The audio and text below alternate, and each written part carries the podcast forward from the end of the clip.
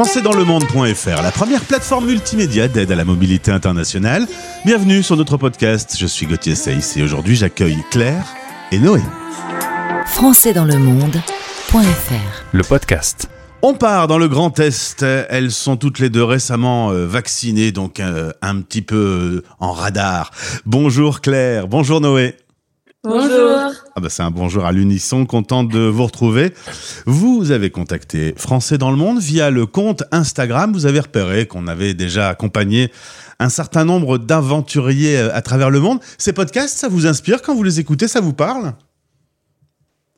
Ben moi pour le coup ouais j'aime beaucoup les podcasts euh, que ça soit au volant, euh, sous la douche. Enfin on écoute beaucoup de podcasts et c'est vrai que ça permet de voyager donc euh, on trouve ça plutôt très chouette.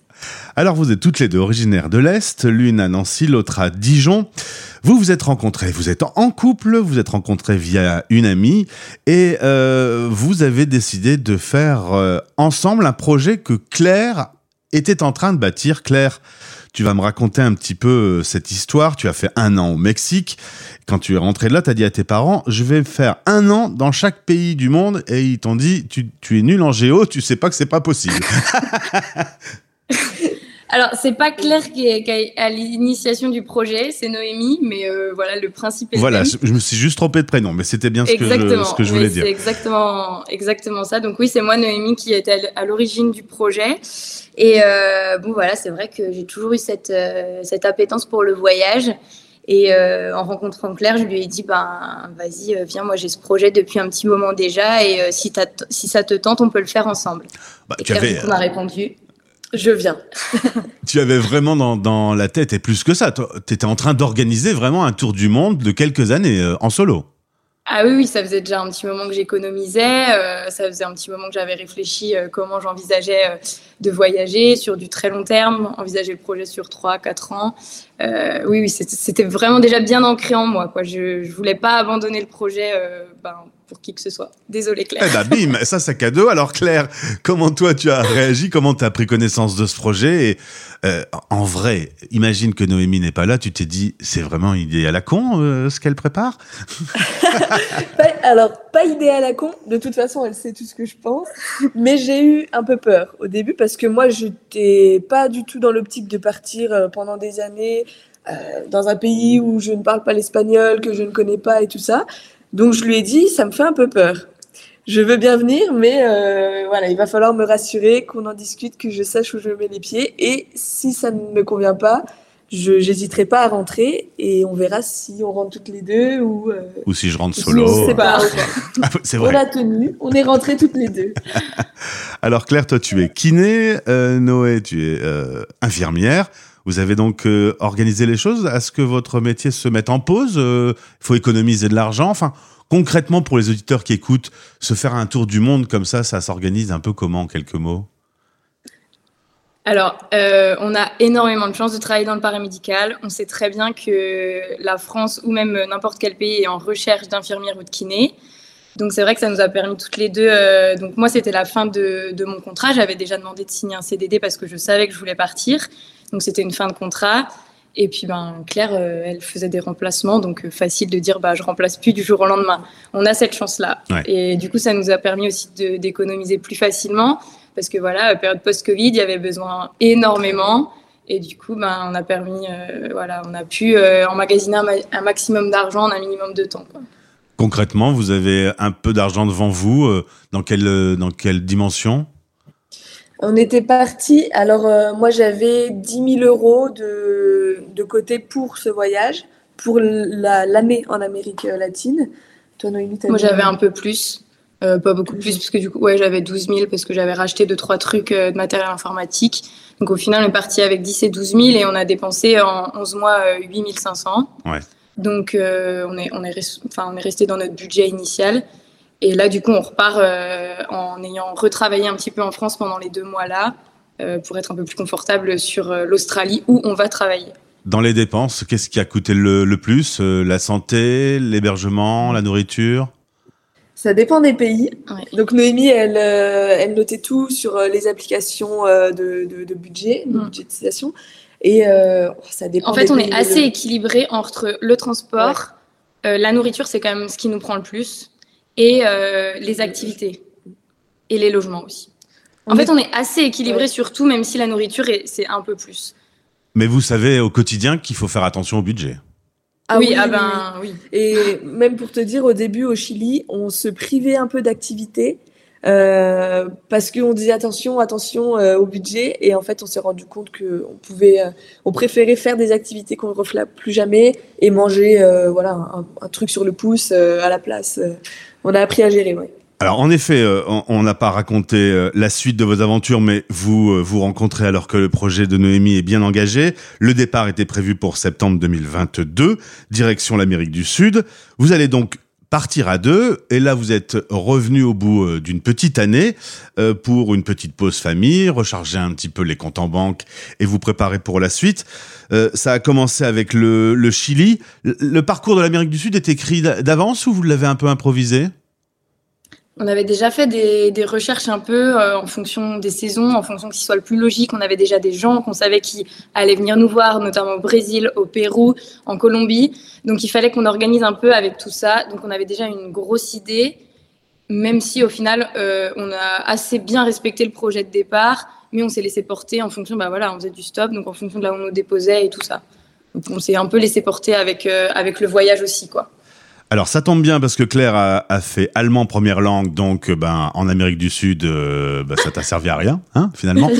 Par contre, euh, Noémie qui elle parlait espagnol, ben, tu t'es mis à l'espagnol finalement. Alors au début j'ai eu du mal à m'y mettre parce que je la laissais parler, c'était bien confortable. Et quand j'ai commencé à me rendre compte que j'étais un pot de fleurs dans les conversations qui ne servaient à rien, je lui ai dit laisse-moi parler, je vais essayer. Et en trois mois, je dirais que j'avais la conversation facile. Mais j'ai eu des mots de, tête. Hein. J'imagine. Vous êtes revenu un peu euh, voir la famille. Vous vous êtes euh, préparé pour repartir. En novembre 2023, vous avez deux billets aller, pas de billets retour pour l'Australie, avec euh, la possibilité pour vous de faire un PVT là-bas. Vous aurez sans doute un van et vous allez vous promener sur ce continent. tout est prêt là pour l'Australie? Euh, non. on est beaucoup moins organisé que le premier départ, qui nous faisait un peu plus peur. Et euh, on a le PVT, on a fait quelques recherches de vannes et de, de, jobs, mais en fait, on se rend compte que là-bas, euh, c'est la dernière minute. Donc, on demande pour un van, il est vendu le lendemain. Pareil pour les jobs. Ça peut pas se préparer depuis la France. Eh ben non. Compliqué, ouais. Juste le premier logement qu'on aimerait bien vraiment avoir, et après, on fera, voilà, au jour le jour. Voyager en couple, euh, est-ce que c'est facile tous les jours? Parce que ben il y a pas mal de promiscuité. Est-ce que euh, quand il y a une tension, par exemple, euh, ça peut poser un petit souci? Moi, je dirais que la clé, c'est la communication. alors déjà en général, et encore plus quand on est H24 ensemble. Donc, on a eu assez peu de conflits. étonnamment, voilà, on a, on a, plutôt réussi à gérer la fatigue de l'une et puis, je sais pas, les angoisses de l'autre. Mais euh, non, franchement, ça, s'est plutôt bien passé. Quand vous m'avez contacté, vous m'avez écrit si jamais notre aventure sur le voyage en tant que couple homosexuel euh, te tente, n'hésite pas à nous contacter. C'est donc euh, chose faite. petite question donc du coup plus intime sur le fait de voyager en, en, couple gay. Est-ce que ça a posé concrètement déjà des problèmes dans l'année que vous avez passée? Moi, je dirais que vraiment le seul gros problème qu'on ait eu, c'était voilà cette sexualisation de, du couple de femmes où euh, on avait des fois des propositions euh, euh, de, plan à trois indécentes ou, des, ou même des remarques qui étaient plutôt du gros malaise. Et du coup, c'était à nous de, de, bah, de dire non, d'expliquer que ça ne se fait pas, de d'éduquer un peu, enfin voilà. Clairement. Voilà. Après, de regards pesants, d'agressions, de choses vraiment voilà difficiles à vivre, on a eu de la chance de, de ne pas en, vivre. Euh, c'était surtout ce malaise qui, euh, qui des fois était gênant. Ouais, ouais. Vous avez rencontré plusieurs euh, aventurières comme vous euh, qui font l'aventure en couple lesbien. Vous m'avez dit c'est peut-être un peu plus facile qu'un couple d'hommes. Oui, bah on a un exemple concret euh, de, d'un monsieur qui nous a pris en stop. et euh, qui nous avait clairement dit hein, qu'il était euh, homophobe et tout ça. Et euh, quand il nous a demandé si on était sœurs ou cousines, Noémie elle a pris son courage à deux mains, lui a dit non, on est en couple. Il y a eu un blanc. Ah oui, tu m'étonnes. ah ouais, ouais, ouais. Je me suis dit, waouh. Et, en fait, il nous a expliqué par la suite que lui, il avait rejeté complètement son fils, qui lui était gay, du coup, et qu'il se parlait plus du tout. Hmm. Donc là, on savait qu'il nous restait encore 5 heures d'autostop avec lui. Et finalement, ça s'est bien passé. Mais euh, parce que je pense qu'il y a cette dissociation de se dire, bah, c'est pas ma famille, c'est des gens que je connais pas, je l'accepte pour l'autre et pas forcément pour euh, ses propres enfants. Quoi. Et eh oui. Et vous avez découvert le Gay Travel Index. Qu'est-ce que c'est? Euh, C'est un tableau qui récapitule un petit peu en fonction de, de, certaines questions qui ont été posées, là où c'est le plus facile de voyager en tant que gay. Donc euh, il y a certaines questions comme euh, est-ce que le mariage est légal, est-ce que l'adoption euh, est possible dans, ces pays? Et en fait, ils classent les pays en fonction de l'endroit où c'est le plus gay-friendly par rapport aux autres.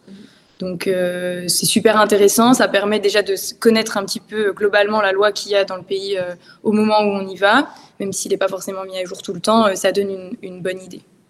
Et ma dernière question, une question pour chacune. Claire, euh, est-ce que tu avais imaginé qu'en tombant amoureuse de Noémie, euh, tu vivrais cette aventure euh, internationale? Alors, elle m'avait mis au courant dès le début de ce voyage. Donc, oui, je dirais oui. Mais finalement, en, vivant l'aventure, je m'attendais pas à tout ça. Je m'attendais pas à autant de, découvertes, d'émotions. Effectivement, en fait, toutes les peurs que j'avais avant de partir, elles se sont envolées une fois qu'on y est. Hein. Et Noé, euh, ma question, toi qui voulais faire cette aventure autour du monde en solo, le fait de le faire et de le partager avec Claire aujourd'hui, euh, t'en es heureuse? Ouais, j'en suis très heureuse. Claire, qui, me fait ouais. Euh, attention à ce que tu vas dire. non, non, j'en suis très heureuse parce que voyager seul, je pense, ça a beaucoup de points positifs, ça a aussi beaucoup de points négatifs. Mais le fait de pouvoir partager ça avec la personne qu'on aime, c'est des souvenirs qu'on se crée ensemble. Euh, et, ça, je pense que ça n'a pas de prix. Enfin, c'est vraiment euh, hyper important pour euh, aussi notre relation parce qu'on grandit, on évolue ensemble et on, partage un mode de vie qui est quand même assez inédit. Et, et, je pense qu'on se construit, voilà, on construit notre, notre couple sur sur des bases euh, du voyage et ça je trouve ça plutôt euh, plutôt cool. Eh bien en tout cas si vous voulez les suivre toutes les deux, il y a le compte Instagram avec de magnifiques photos. Évidemment vous allez dans des endroits de rêve, donc c'est plus facile qu'en restant dans le Grand Est. Hein, on est d'accord. euh, bonjour aux amis du Grand Est. Euh, je vous invite donc à découvrir le lien Instagram dans ce podcast. Claire Noé, bientôt le départ. moi j'ai envie de vous dire on va se retrouver hein, dans quelques mois pour que vous me disiez un peu comment ça s'est passé en Australie et comment euh, la suite va se dérouler, sans doute vers l'Asie. Avec plaisir. Ouais, ça serait très chouette de pouvoir euh, justement donner l'expérience parce que là on n'a que l'Amérique du Sud, de pouvoir donner l'expérience sur d'autres continents et de voir euh, ben justement est-ce que en tant que guest c'est aussi facile de voyager dans d'autres pays quoi. Eh bien on se donne rendez-vous dans quelques mois. Merci à toutes les deux. Amusez-vous bien, profitez bien, enjoy. Merci, beaucoup françaisdanslemonde.fr